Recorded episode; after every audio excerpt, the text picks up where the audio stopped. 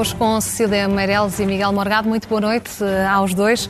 Cecília, comece por si. Presidente da República diz que não é um caso encerrado. Afinal, que diferença é que pode fazer?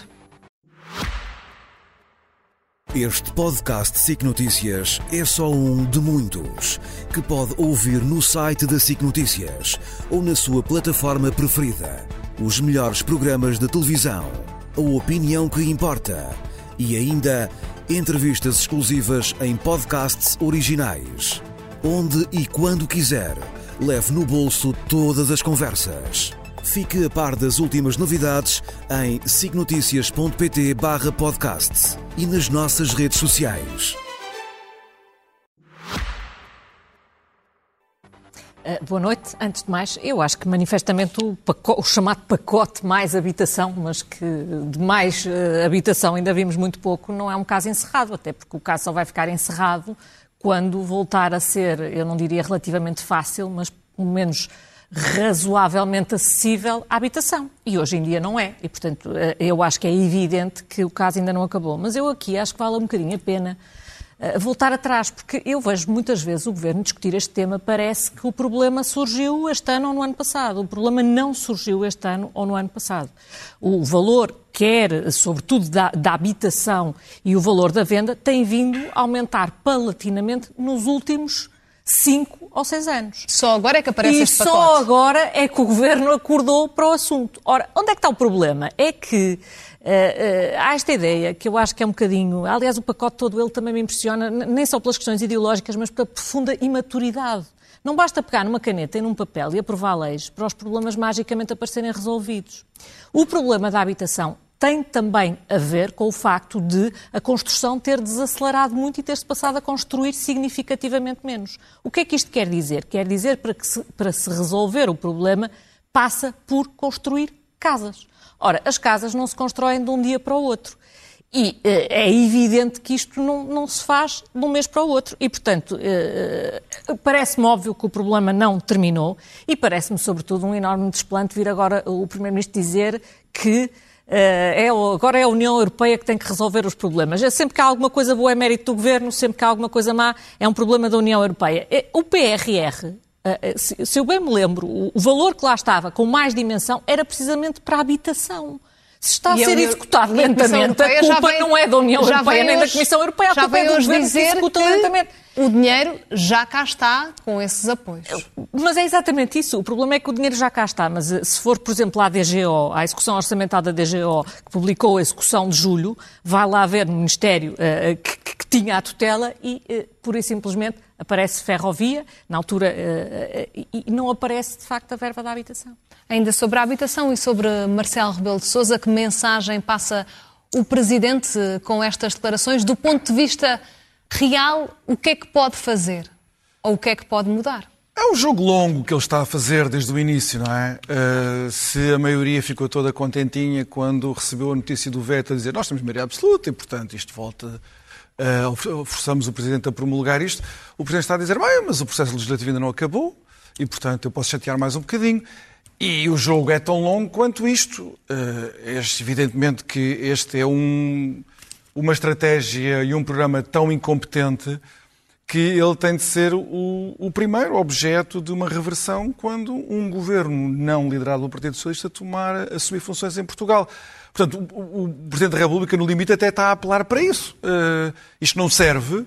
A maioria está, evidentemente, tem o direito constitucional de o fazer, mas está, do ponto de vista político, arrogantemente a dizer que isto é para manter. Uh, o Presidente também aproveitou esta grande confissão de fraqueza, de fraqueza por parte de António Costa ao enviar a tal carta uh, a apelar. Quer dizer, a partir do momento em que nós consideramos que o problema da habitação dos Estados-membros é uma competência da União Europeia e que deve ser a prioridade da União Europeia, então a União Europeia tem que tomar conta do país todo. Já não resta mais nada à esfera de soberania nacional de cada um dos Estados-membros. Quando até a habitação tem que ser colocada nestes termos, mas nós sabemos que isto não é para levar a sério. É um golpe de propaganda do governo para dizer vamos desviar É uma estratégia de António Costa para colar responsabilidades mas é a Bruxelas? Que sim, a União Europeia não tem nada a ver com o facto de António Costa ter prometido, utilizando o Fundo de Estabilização da Segurança Social, 7.500 habitações com renda acessível em 2016 e ter entregue zero. Uh, não é da, da, competência da Comissão Europeia o facto de o Governo há dois anos ter prometido reconverter instalações das Forças Armadas que gerariam aqui na zona da Grande Lisboa 1.300, 1.400 uh, residências a preços acessíveis e nenhuma ter sido entregue. E muito menos, já agora vale a pena recordar, já que nós estamos em Lisboa e Lisboa é aqui um centro muito grande deste, deste foco da crise da habitação, que António Costa e Fernando Medina, Ministro das Finanças, protagonistas agora destes apelos e destas, e destas operações mediáticas, terem sido os presidentes da Câmara, até Carlos Moedas ter ganho as eleições no final de 2021, foram os presidentes da Câmara em Lisboa, e nós hoje sabemos que entre 2010 e 2020, primeiro António Costa, até depois sair para ser secretário-geral do PS e depois Fernando Medina, por ano, entre construção e reabilitação, a Câmara de Lisboa produziu 17 casas novas por ano.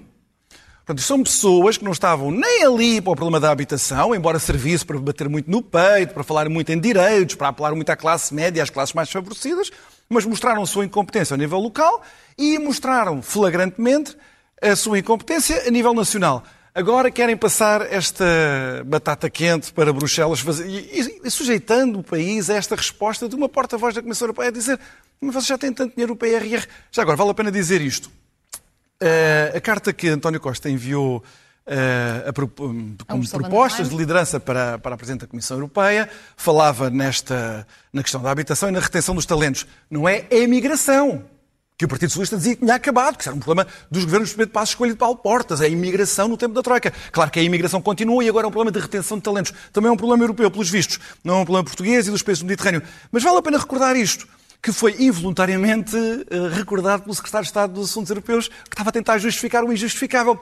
É que o ano passado já tinha seguido uma carta de António Costa para a Presidente da Comissão Europeia também propor prioridades políticas. E qual, qual era a prioridade política que se propunha na altura, no ano passado, à Presidente da Comissão Europeia? Flexibilizar, veja-se bem a ironia disto, flexibilizar os prazos de execução do PRR. Quer dizer, o governo Mais português tempo. incompetente, incompetente para executar o programa que propôs a Bruxelas de dinheiro que, está, que podia estar a cair no país sem quaisquer precedentes, sem quaisquer precedentes históricos, o governo não foi capaz de o fazer, então implorou a Bruxelas que é melhor darem-nos mais tempo a executar, porque nós não somos capazes de executar isto. Para, para estender o prazo. E a, e a, Comissão Europeia, já agora, a Comissão Europeia também, na altura, disse tenham um juízo, como está a dizer agora. Cecília, ainda sobre a responsabilidade da Comissão Europeia nesta questão da habitação, tentando perceber os argumentos de, de António Costa, pondo aqui do, do outro lado, a Comissão Europeia, sendo um problema tão grave e que requer uma reforma tão estrutural, não deveria ter um papel também aqui? Ah, eu tenho alguma dificuldade em, perceber argumentos absurdos. Eu acho este argumento uh, completamente uh, absurdo, uh, porque vejamos uma coisa. Primeiro, o problema é mais grave em Portugal do que no, na esmagadora maioria dos países europeus. O, o, o, aumento do preço das casas é muito mais acentuado. Uh, e, e, a Comissão Europeia, uh, sendo que é verdade que aumentou noutros países, não aumentou tanto como aqui. E depois, uh, vamos lá ver, a Comissão Europeia Uh, para além de passar cheques, que já, como explicou diplomaticamente, já passou um cheque, não é? Já, já passou o cheque. O quê? São supostos vir para aqui executar eles o PRR. Nós queremos mesmo isso? Nós queremos que seja a Comissão Europeia a dizer das verbas que são disponibilizadas exatamente onde é que elas vão ser gastas e que venha para aqui executar as verbas em vez de serem organismos portugueses, em vez de serem portugueses? Parece que é um bocadinho. Eu não, não, não, não quero dizer isto, mas às vezes parece que, que o governo tem, tem, saudades da Troika, tem saudades de ter cá pessoas a dizerem onde é que nós íamos investir e como e que prazos havia. É, eu peço muita desculpa. A Comissão Europeia passou o cheque, disponibilizou dinheiro, é dívida que aliás nem se sabe muito bem como é que a de ser paga, mas é dívida de todos os países europeus e não apenas de Portugal. E o Governo decidiu, aliás, que nesse âmbito a habitação ia ser uma prioridade. Portanto, se o Governo não executa Eu não sei o que é que o Governo está à espera, que venham para cá funcionários da Comissão Europeia executar pelo Governo. Não é, não é por isso simplesmente possível. E há coisas que ninguém pode fazer pelo Governo. A identificação de património público e a disponibilização de património público é uma coisa que não é para a Comissão Europeia fazer, é para o Governo fazer. Aliás, muitas destas coisas não é para o Governo, é para a administração local. Eu também não percebo. O Governo quer sempre descentralizar competências, mas quer descentralizá-las, quer é livrar-se delas, não é? Tudo o que é desagradável ou vai para as autarquias ou vai para a Comissão Europeia, não fica nada. Mas eh, há aqui uma coisa que, que, que eu também chamo a atenção, que é fundamental é que eh, destas, eh, a identificação deste património já podia ter sido feito, só que só há uma maneira de fazer isto com rapidez. É aceitar que os privados também tenham um papel, porque obviamente se se organizar maneiras de aproveitar o património público com os privados, a execução será muito mais rápida e haverá casas muito mais rapidamente. E foi o preconceito extraordinário do PS, aliado ao PCP e ao Bloco, ou, se se quiser ser um bocadinho mais cínico, a vontade do PS de permanecer no poder e do, do PCP e do Bloco de imporem certos preconceitos ideológicos que travou tudo isto. Eu andei mais de cinco anos em que todos os anos o preço das casas aumentou e aumentou expressivamente e a única coisa que o Governo dizia é que ia reverter a lei do arrendamento e que o único problema na habitação era a lei do arrendamento. Porquê? Porque era do anterior Governo e mudaram uma série de coisas na lei do arrendamento. Discutiram à exaustão a quantidade, e o Miguel sabe que também lá estava, uhum. a quantidade de debates. O único problema que existia na habitação durante cinco anos, em que todos os anos os preços das casas aumentaram, tinha a ver com a lei do arrendamento. Então o que é que fez o Governo abrir os olhos só agora? Bem, porque a crise tornou, assumiu proporções tais que começou até a deteriorar a base eleitoral de, do Partido Socialista. O Partido Socialista finalmente compreendeu, embora conte sobretudo com o apoio eleitoral dos mais velhos, dos reformados, para perpetuar-se no poder, que convém também não hostilizar radicalmente todos os portugueses com menos de 40 anos que têm sido gravemente afetados com esta, com esta crise. Mais do que isso, eh, não são os ricos portugueses que estão a ser eh, afetados nos seus projetos de vida uh, com esta crise da habitação. É a classe média? É a classe média, evidentemente, e as perspectivas de vida das pessoas para o futuro. Portugal tem números assustadores de dificuldade de emancipação da, da malta mais nova para sair casa dos pais. 34 a habitação anos. conta, a habitação conta, com salários muito baixos, já falaremos sobre isso certamente a propósito de, de Mário Centeno, mas com os salários muito baixos. Uh, a crise tornou-se tão premente que já não havia propaganda anti-governo PSD-CDS com a demoníaca uh, lei Cristas, uma, uma lei que todas as pessoas que acreditam na sustentabilidade de um mercado de arrendamento e, portanto, na superação da crise habitacional, devem recordar com saudade, evidentemente, sujeito a avaliações periódicas e a reformas. E, e sujeito a uma execução que este Governo nunca fez para poupar dinheiro, claro, também é bom que se diga. Não? É? Evidentemente, e portanto houve essa diabolização, foi um projeto de poder que se fez contra... Aliás, é uma história muito parecida com a da TAP e com a privatização da TAP em vez de se resolver os problemas do país, mobiliza-se a opinião pública para atos demoníacos de pessoas de má fé, normalmente pertencem ao PSD ou ao CDS, pessoas de má fé que destruíram o país. Entretanto, o que se faz é agravar radicalmente os problemas até os problemas explodirem na nossa cara. Neste caso, explodiu na cara da classe média portuguesa, não é só da classe média, classe média baixa também, e uh, no governo, inevitavelmente, quando as sondagens começaram a cair. Essa é a única razão porque agora se bate no peito por causa da crise da habitação. Porque promessas, promessas acerca da, da, do problema da habitação, houve sempre. O António Costa cheio de promessas que não cumpriu. E depois, a, a, habitação servia sobretudo não só para atacar a lei cristas, mas para eh, fazer rentabilizar aqueles preconceitos de esquerda, que, que já falei aqui várias vezes, sobre o alojamento local, por exemplo, que foi a diabolização que também foi feita, porque também era ali o nó da questão. Agora vê-se que o problema é muito mais complexo, que sem casas novas também nós não vamos resolver este problema quando uh, parecia que o ideário da esquerda de controle de preços, controle de rendas, desastrosos para qualquer perspectiva de futuro do país, ou a lei Cristas, ou o alojamento local, enfim, quando tudo isso falhou, Resta agora pedir mais dinheiro, ou execução, ou uma troika que venha da Europa a ajudar a fazer aquilo que os governos socialistas não conseguem. Já vamos falar sobre Mário Centeno, mas um minutinho para cada um também para falarmos sobre a novela política e como é que fica a relação entre Presidente da República e António Costa depois destas declarações. António é, é, Costa diz mais uma vez que não há polémicas. Eu, eu acho que fica exatamente como estava. É eu, só mais um capítulo. Eu, na altura, na altura lembro-me bem que, que, que, achei, de um determinado momento, ter dito que achava que o Presidente da República ia cozinhar enlumbrando o governo. E eu acho que é exatamente isso que está a fazer. Miguel. É isso, é jogar o jogo longo. Na altura, a fanfarronice socialista pensou que tinha posto Marcelo Rebelo de Sousa no lugar com a questão de João Galamba, do ministro João Galamba, e uh, Marcelo Rebelo Sousa disse, não, eu ainda tenho aqui umas prerrogativas constitucionais, sou capaz de as usar quando vocês estiverem num momento de vulnerabilidade. E este é um momento de grande vulnerabilidade, de António Costa e do Governo. E é isso que tem feito Marcelo Rebelo Sousa. Olhamos também para a análise de, de Mário Centeno, ao momento da, da economia, diz claramente sobre a inflação que, que o risco de o BCE fazer demais começa a ser material. Já não é a primeira vez que vemos uma posição de, de Mário Centeno neste, neste assunto. Eu pergunto de, diretamente: Mário Centeno quer ser governador do, do Banco de Portugal ou quer, de facto, regressar ao mundo da política? Uh, bom, eu não faço ideia o que é que Mário Centeno quer e, e nem, nem, tenho muita curiosidade pelo assunto, porque, regra geral, não, não costuma querer nada de bom. Mas uh, uh, não é a primeira vez que o vejo tomar posições, mas esta ideia de utilizar o Banco Central uh, português como uma espécie de agência de comunicação para entrevistas sem perguntas parece-me um hábito a esquecer. Uh, esta ideia de Mário Centeno de escrever um texto em que faz uma série de afirmações que são parciais para ser benigna, uh, propagandísticas para ser realista, parece-me uma coisa muito à margem do que é suposto ser um governador do Banco de Portugal. Portanto, eu sugeria que ele se concentrasse mais em supervisionar os bancos e em, em, cautelar que não se voltam a repetir alguns erros do que propriamente andar a, a, a tecer loas ao trabalho que ele próprio fez enquanto Ministro das Finanças não vai há muito tempo.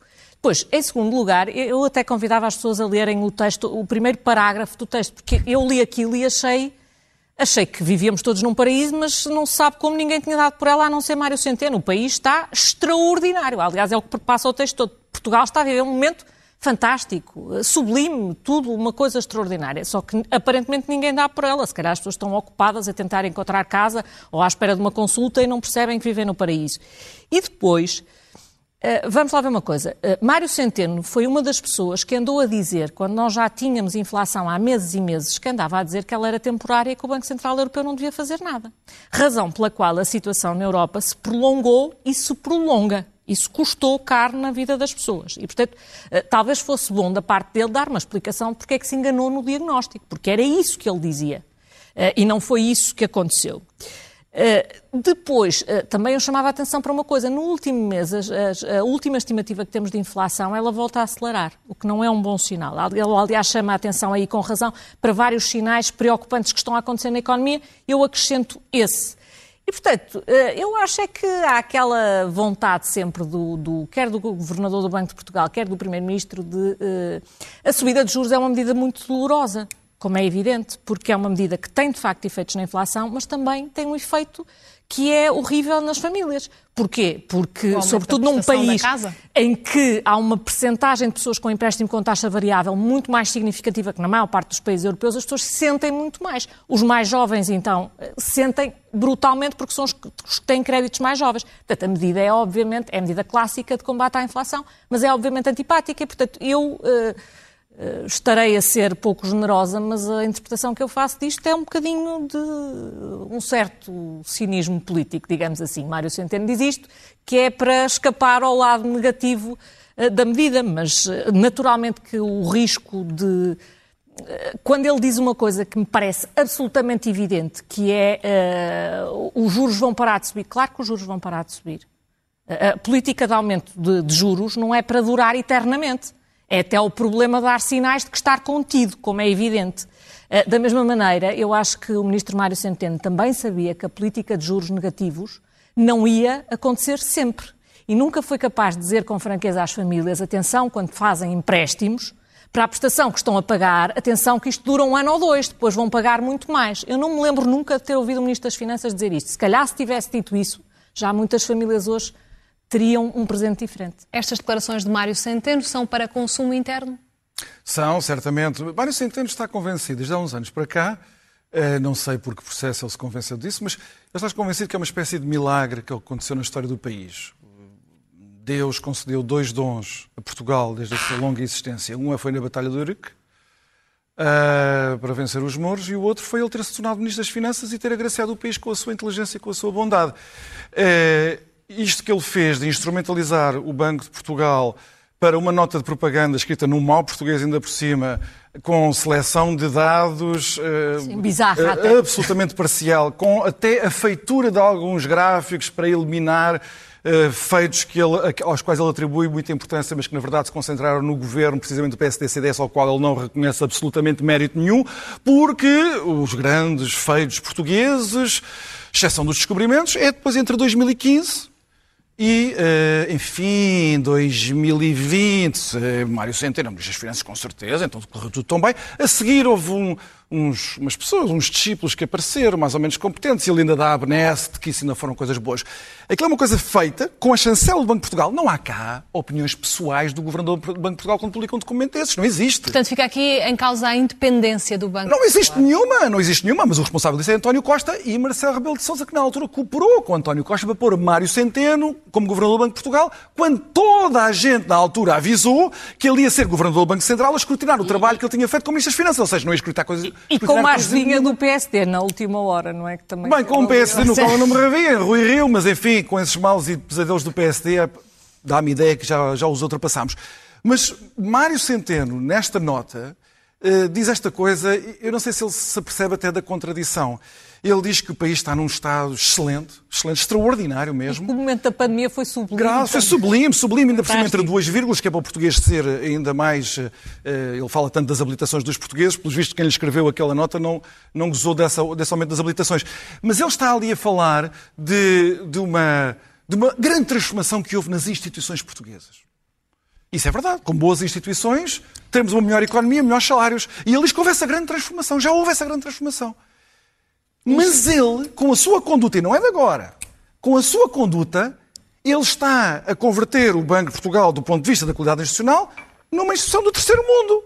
Ele sultaniza o Banco, o Banco de Portugal. Eu sou o sultão disto. O Banco Central Português está ao serviço da minha missão de mostrar ao país de como eu sou brilhante e como ainda tenho um grande futuro à minha frente. Um futuro que passa por onde? Presidente da República. nós estamos agora nesta fase onde toda a gente atira candidatos presidenciais para cima da mesa. Eu não tenho qualquer dúvida que a ele também já passou pela cabeça que seria um privilégio para nós, portugueses, ele ser candidato e com certeza ser ele o chefe de Estado. Mas o ponto agora já não é a ambição dele, tem todo o direito de ter essa ambição. O problema é que ele está não só a fazer essa desvirtuação da instituição do Banco de Portugal, como ele, ao mesmo tempo, está a reproduzir o pior do historial do Banco de Portugal nos últimos 20, 25 anos. O Banco de Portugal teve um governador chamado Vítor Constâncio, que durante anos, quando nós aderimos ao euro, foi uma grande transformação na economia portuguesa e nas instituições portuguesas, essa adesão ao euro. Essa instituição esteve ao serviço de uma mensagem de Vítor Constâncio que dizia que os déficits externos tinham deixado de importar. Era a mesma coisa, tinha a mesma importância que os déficits externos do Mississippi, do estado do Mississippi. Alguém liga alguma coisa a isso? Enquanto isso, Portugal desacautelou-se e foi sendo endividando junto do exterior até arrebentar tudo nas mãos dos portugueses e vir a Troika e depois o resto da história já toda a gente sabe. Então, Mário Centeno agora, com uma agravante, quer reproduzir também uma ficção, uma ficção que ele cozinha com os períodos que ele escolhe, com os gráficos que ele seleciona, uh, não como Vítor Constância, que apesar de tudo não era para se envaidecer, e neste caso é para mostrar, é só as pessoas irem lerem a nota. A nota tem quatro páginas. Tudo o que ele quer escolher de maravilhoso que aconteceu ao país aconteceu a partir de 2015. Nos gráficos que ele escolhe, nas seleções das séries que ele faz, tudo começa em 2015. Cecília, para trás, 2015, e mesmo para terminarmos, foi já, já ao fim depressão. do nosso tempo. É o, é o caminho que está a fazer para se candidatar a Belém? Bom, eu acho que Portugal não merece isso. Acho que merece melhor, manifestamente. Agora, eh, eu lembro, volto a lembrar isto, porque tive em muitas comissões de inquérito da banca. O Governador e o Banco de Portugal servem, sobretudo, para supervisionar. Parte de fazer propaganda e olhe para o que estão a fazer os bancos. É esse o trabalho dele e, portanto, eu, eu se fosse ele, concentrava-me no trabalho dele. Sílvia Amarelos Miguel Morgado, obrigada. Até uma próxima oportunidade.